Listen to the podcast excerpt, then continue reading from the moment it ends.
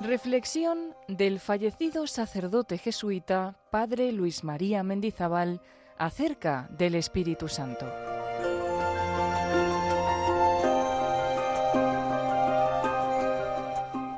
El Espíritu Santo, Espíritu de Cristo y nuestro. Actualidad y centralidad de este tema en la doctrina cristiana. Empezamos estas charlas sobre el Espíritu Santo, Espíritu de Cristo y nuestro, con una oración que leemos en Guillermo de San Teodorico. Aficiónanos a ti, Espíritu Santo, Santo Paráclito, Santo Consolador, consuela la pobreza de nuestra soledad, que no busca desahogo fuera de ti. Ilumina y vivifica el deseo del que tiende para que se haga amor que ya disfruta. Nos indica este texto cómo el Espíritu Santo, que de hecho está dentro de nosotros, comunica un dinamismo al alma y tiende a que el deseo se convierta en fruición, a que llegue a la plena unión.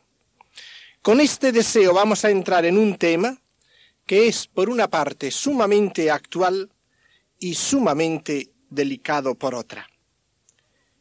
Es sumamente actual, y no sólo en lo que se refiere directamente a la vida de oración y a sus dimensiones personales y místicas, sino también en lo que toca a la dimensión apostólica y evangélica de nuestro tiempo en la Iglesia.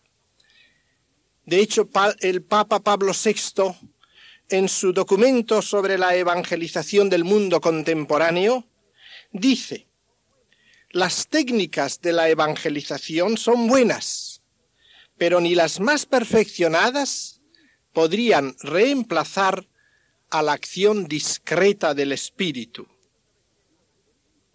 El Sínodo de los Obispos de 1974 insistiendo mucho sobre el puesto que ocupa el Espíritu Santo en la evangelización, expresó el deseo de que pastores y teólogos estudiaran profundamente la naturaleza y la forma de la acción del Espíritu Santo en la evangelización de hoy día. Este es también nuestro deseo, continúa el Papa Pablo VI al mismo tiempo que exhortamos a todos y cada uno de los evangelizadores a invocar constantemente, con fe y fervor al Espíritu Santo, y a dejarse guiar prudentemente por él como inspirador decisivo de sus programas, de sus iniciativas, de su actitud evangelizadora. El lugar central del Espíritu Santo en todo el cristianismo lo podríamos ver por el puesto que ocupa en el credo, en la fórmula de fe. En el credo encontramos tres partes que podríamos distinguir como creo en el Padre, creo en el Hijo, creo en el Espíritu Santo. Y a cada uno de ellos se le añade su acción propia. Creo en Dios Padre, Todopoderoso, Creador de cielo y tierra. Creo en Jesucristo, su único Hijo, nuestro Señor, y se desarrolla la Cristología, Dios de Dios, luz de luz, consustancial al Padre, por quien todo fue hecho, que por nosotros bajo del cielo se encarnó de María Virgen, padeció, resucitó, subió a los cielos, está sentado a la diestra del Padre y vendrá a juzgar a vivos y muertos creo en el Espíritu Santo y aparentemente se dice bien poco del Espíritu Santo. En la fórmula que usamos en la misa se añade creo en el Espíritu Santo, Señor vivificante, que habló por los profetas. E inmediatamente se pasa a la iglesia. Y así ese lugar del Espíritu Santo parecería bien pequeño en el credo de la Iglesia católica. Pero debemos comprender que cuanto en el credo viene después de la afirmación de la fe en el Espíritu Santo, se refiere precisamente a la acción de ese Espíritu Santo en la Iglesia. es el Espíritu Santo vivificante que habló por los profetas, que vive en la iglesia. La iglesia es la obra del Espíritu Santo. Y dentro de la iglesia la santificación, desde el bautismo, la reconciliación y el perdón de los pecados, hasta la resurrección final de la carne, la santificación y la divinización del hombre. Las afirmaciones sobre los medios de salvación desarrollan la primera fe expresada al Espíritu Santo. El Espíritu toma posesión del individuo por el perdón de los pecados y opera su efecto final en la resurrección de la carne. Es por lo tanto normalísimo poner bajo el signo del Espíritu Santo en el credo las verdades que se refieren a la salvación del hombre y a su santificación. Realmente, el Espíritu Santo es en verdad el primero de los dones que nos vienen de la redención operada por Cristo. Afirma San Ireneo, Él es el don que se dio a la Iglesia al tiempo de la misión de los apóstoles, para que recibiéramos por Él la imagen y la impronta del Padre y del Hijo. Es el don por excelencia, el que los creyentes reciben de la Iglesia en el bautismo. Y todos los misterios del bautismo y de la vida cristiana se resumen en este don del Espíritu. Y el mismo San Ireneo, el gran padre de la Iglesia, tiene esta frase, el Espíritu Santo es el que al fin de los tiempos ha sido distribuido de una manera nueva sobre la humanidad para renovar al hombre sobre toda la tierra en vista de Dios. Y San Hipólito nos habla de la tercera economía, que es la gracia del Espíritu Santo.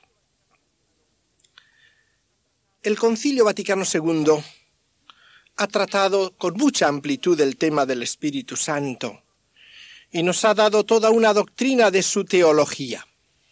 Lo ha hecho en el decreto ad gentes sobre la evangelización del mundo gentil, en la constitución Gaudium et Spes de la Iglesia en el mundo, pero sobre todo en la constitución central del concilio, en la constitución sobre la Iglesia enseña el concilio que el Espíritu que procede del Padre al mundo mediante Cristo y que da vida al mundo, aun estando presente a la entera evolución del mundo y llevando el mismo a cumplimiento la obra de la salvación, se ha difundido en Pentecostés sobre la Iglesia como en su lugar privilegiado.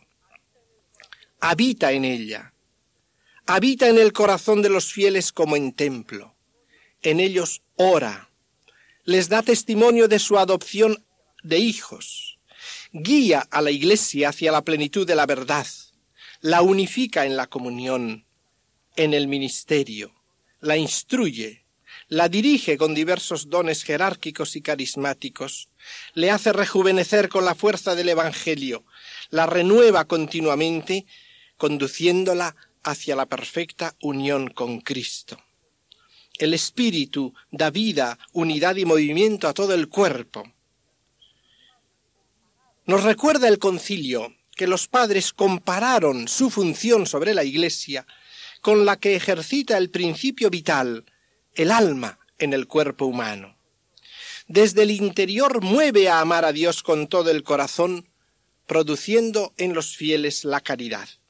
Su fuerza sigue suscitando el pueblo de Dios entre todas las gentes de la tierra, lo recoge de entre todos los pueblos y los gentiles, para formar una estirpe elegida, sacerdocio real y pueblo santo. Las varias comunidades locales, aunque pequeñas y pobres y dispersas, están vivificadas y animadas por la plenitud sobreabundante de sus dones.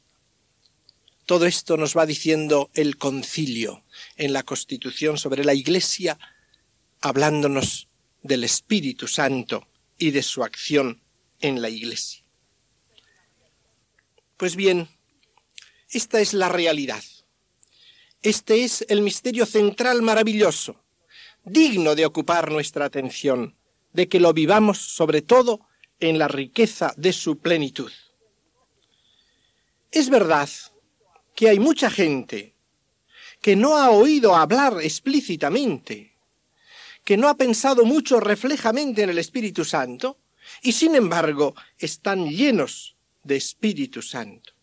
De suyo son dos cosas distintas. El Espíritu Santo está y opera en nosotros sin que muchas veces conscientemente tengamos idea de su acción y de su presencia, reflejamente, pero es consolador y muchas veces es camino también para una interiorización de vida espiritual el rumiar, el captar esta realidad maravillosa, el elevar la mirada hacia ella, hacia ese fruto de la redención que es el Espíritu Santo. Por otra parte, es un tema muy delicado, porque hay en muchos ambientes una aparente gran devoción al Espíritu Santo. Esta devoción ha sido suscitada en la Iglesia por Dios. Encontramos movimientos llenos de devoción hacia el Espíritu Santo, movimientos carismáticos, movimientos estimulados por la conciencia de la realidad del Espíritu Santo, atraídos por él. Pero creo que tenemos que ejercitar en este campo un discernimiento particular. En algunos hay una inclinación hacia el Espíritu Santo porque en el fondo les agrada una cierta forma impersonal de la presentación del Espíritu Santo parece que al hablar del Padre y del Hijo hablamos de algo como más concreto. El Padre y el Hijo parece que se nos imponen más. Y no sé cómo el Espíritu Santo parece como que aletea, como que va y viene. Parecería que casi uno domina más al Espíritu Santo. El Espíritu Santo nos viene como más flexible.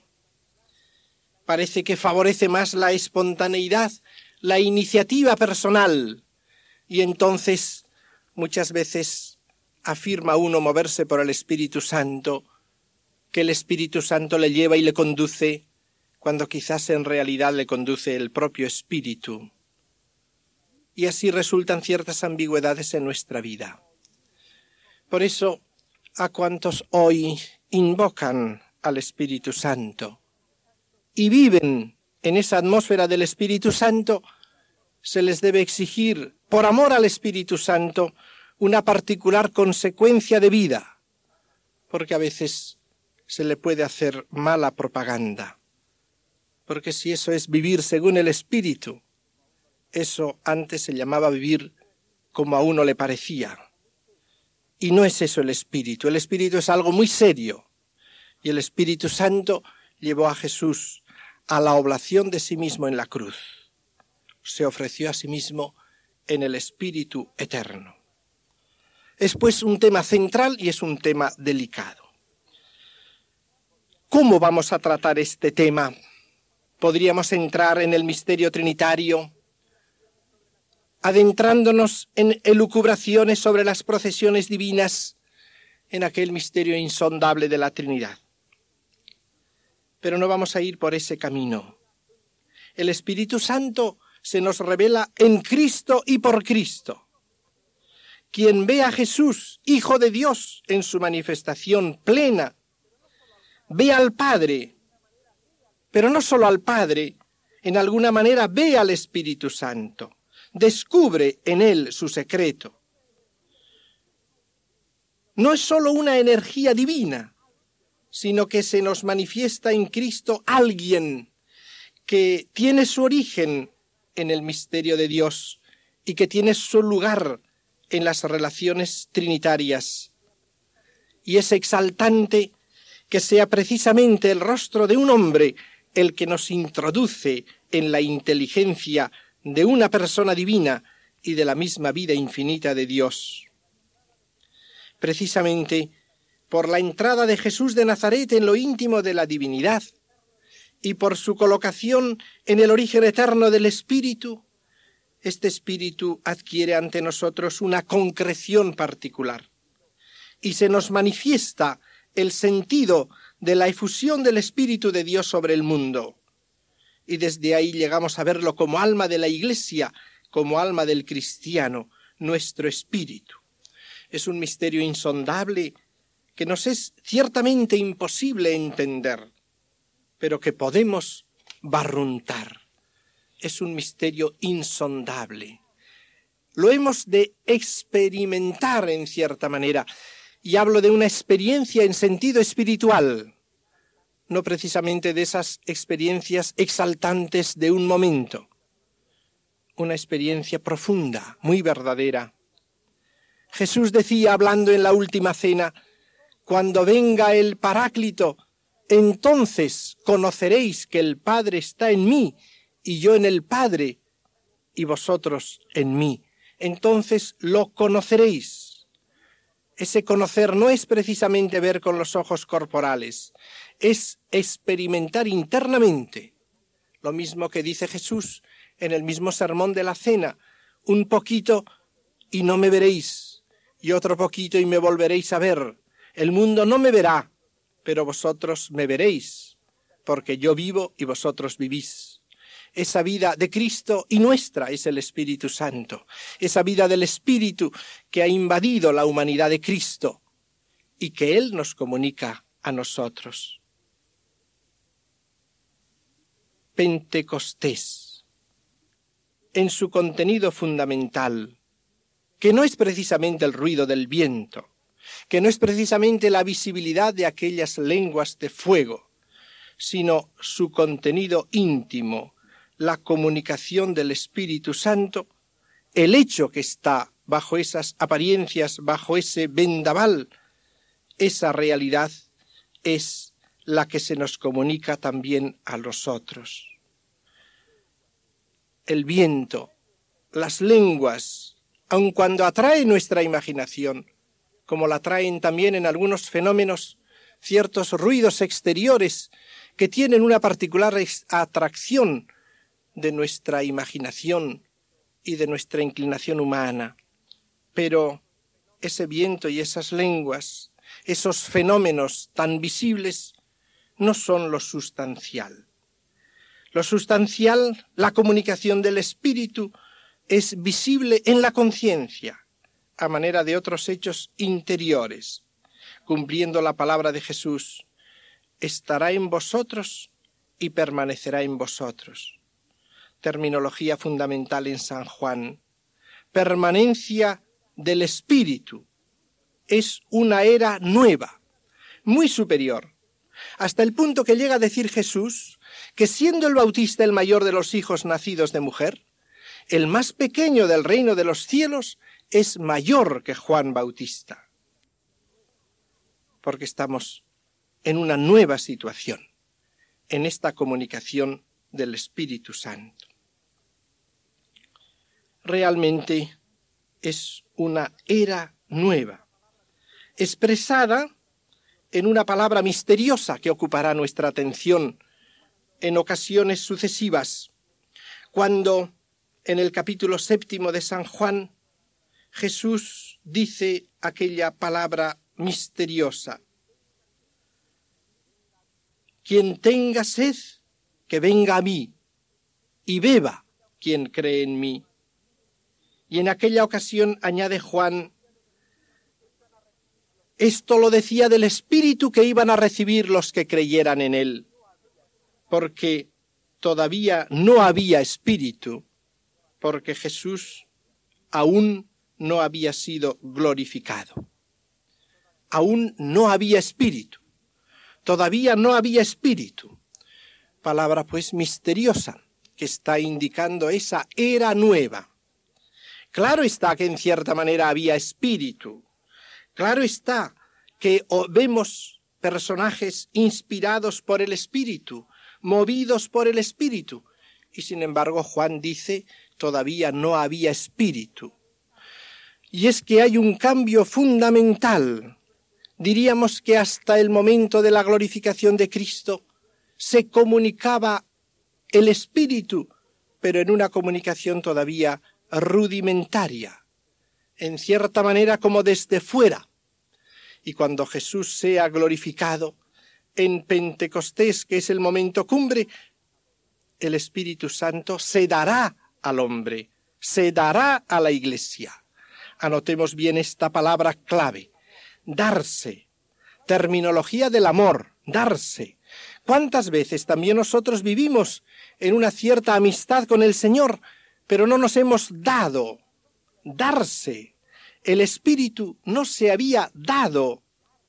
Es muy distinto inspirar a una persona que darse. En cambio, desde Pentecostés, desde la glorificación de Jesús, el Espíritu está dado al mundo, está dentro, es el Espíritu de la Iglesia, es nuestro Espíritu, mi Espíritu. Por eso titulamos estas lecciones El Espíritu Santo, Espíritu de Cristo y nuestro. Este don del Espíritu es la coronación de los misterios de Cristo y de los misterios litúrgicos. Los misterios del Verbo hecho carne se ordenan a la comunicación del Espíritu, que de esta manera corona la obra de Cristo. Así lo dice el canon eucarístico cuarto, recordándonos que para coronar su obra envió el Espíritu Santo como primicia para los creyentes a fin de santificar todas las cosas, llevando a plenitud su obra en el mundo. Corona la vida de Cristo. Y esto no por un capricho, como si hubiera podido darlo lo mismo el primer día. El proceso es que el Verbo se hace carne y con esa naturaleza humana realiza la redención del mundo. Y luego comunica el Espíritu Santo a través de esa humanidad glorificada y lo da a los hombres. Son matices que iremos viendo más adelante. Ahora solo presentar esa síntesis de la coronación de la obra de Cristo. Y podemos decir también que en el Espíritu Jesucristo viene a nosotros, el Señor vuelve a nosotros. Lo que Él había anunciado, un poquito y me volveréis a ver. El Señor vuelve a nosotros e inicia de esta manera el misterio de la Iglesia comienza a realizarse la misión de la Iglesia en sentido pleno. Por eso el Señor les había dicho, no os mováis de Jerusalén hasta que no recibáis el don del Espíritu prometido por el Padre. Y una vez que reciben el don del Espíritu, la Iglesia se convierte en el lugar privilegiado del Espíritu Santo. El Espíritu se comunica en la Iglesia y por la Iglesia, realidad que a veces no consideramos con suficiente realismo. La acción del Espíritu Santo sucede en el misterio de la Iglesia, templo suyo.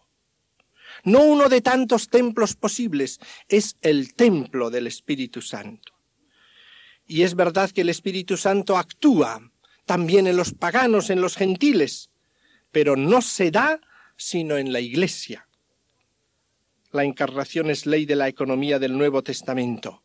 Los fieles son engendrados por el Espíritu Santo, por la Iglesia y en ella, así como se adhieren al Verbo encarnado en la Iglesia y por la Iglesia. Esta es la gran realidad. Tenemos pues ese misterio de la Iglesia y los hechos de los apóstoles nos presentan la acción del Espíritu Santo en ella. La Iglesia crece por la acción del Espíritu en paz, en serenidad, en gozo. San Lucas va recordando estas características en diversos pasajes de la Iglesia, la cual sigue viviendo de la misma manera en nuestro momento actual.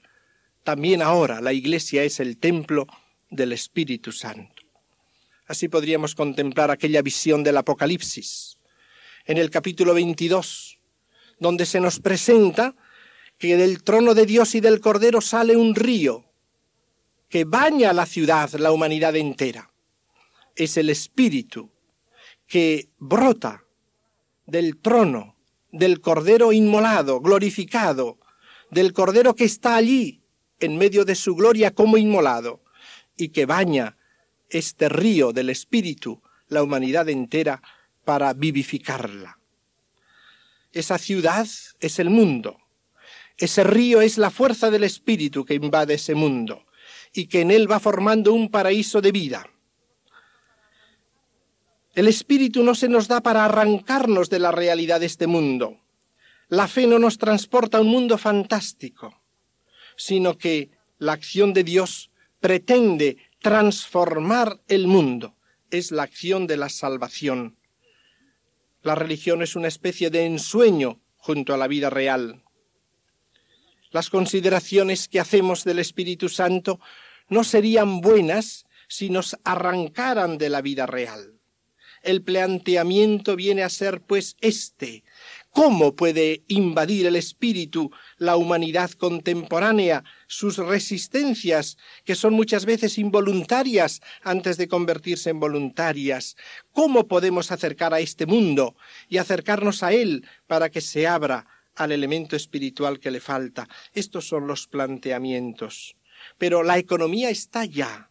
El espíritu brota del cordero inmolado sigue brotando cada día, sigue invadiendo este mundo, continuamente lo está envolviendo y desea transformarlo e introducirlo en la vida divina. La acción del Espíritu no es de un momento, es el continuo comunicar el Espíritu, el don continuo del Espíritu en el amor.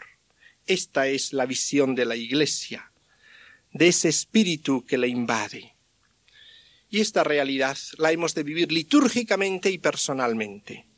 También litúrgicamente Pentecostés viene a ser la coronación de los misterios litúrgicos. Viviendo litúrgicamente los misterios de Cristo, el cristiano va tendiendo a una continua posesión del Espíritu. Y como decimos de los misterios de Cristo, podemos decir también que la comunicación del Espíritu es coronación de cada uno de los misterios litúrgicos. Se da en todos ellos y a través de todos ellos se prepara una donación superior como coronación de cada uno de los sacramentos, del bautismo, de la confirmación, de la Eucaristía, de la penitencia, del orden, del matrimonio, y en esos sacramentos actúa el Espíritu y se da el Espíritu. Debemos vivirlo, pues, eclesialmente, litúrgicamente y personalmente. Se da, de hecho, a cada uno de los miembros de la Iglesia. Y ese darse constituye el tono íntimo de nuestra vida. Es la presencia del Espíritu Santo. Iniciación al misterio de la vida de gracia. Es el misterio del hombre espiritual cristiano que vive del Espíritu que es movido por el Espíritu y que tiende a la plenitud del Espíritu. Esto es lo que vamos a tratar nosotros, este misterio central de la vida cristiana. Y para explicar lo que quiero exponer, diré simplemente que mi proyecto es el siguiente. Es como un tríptico maravilloso. El Espíritu Santo forma el corazón de Cristo el corazón de Cristo comunica a los hombres el Espíritu Santo. El Espíritu Santo forma el corazón de Cristo en el interior de los hombres. Estos temas los desarrollaremos en las lecciones siguientes.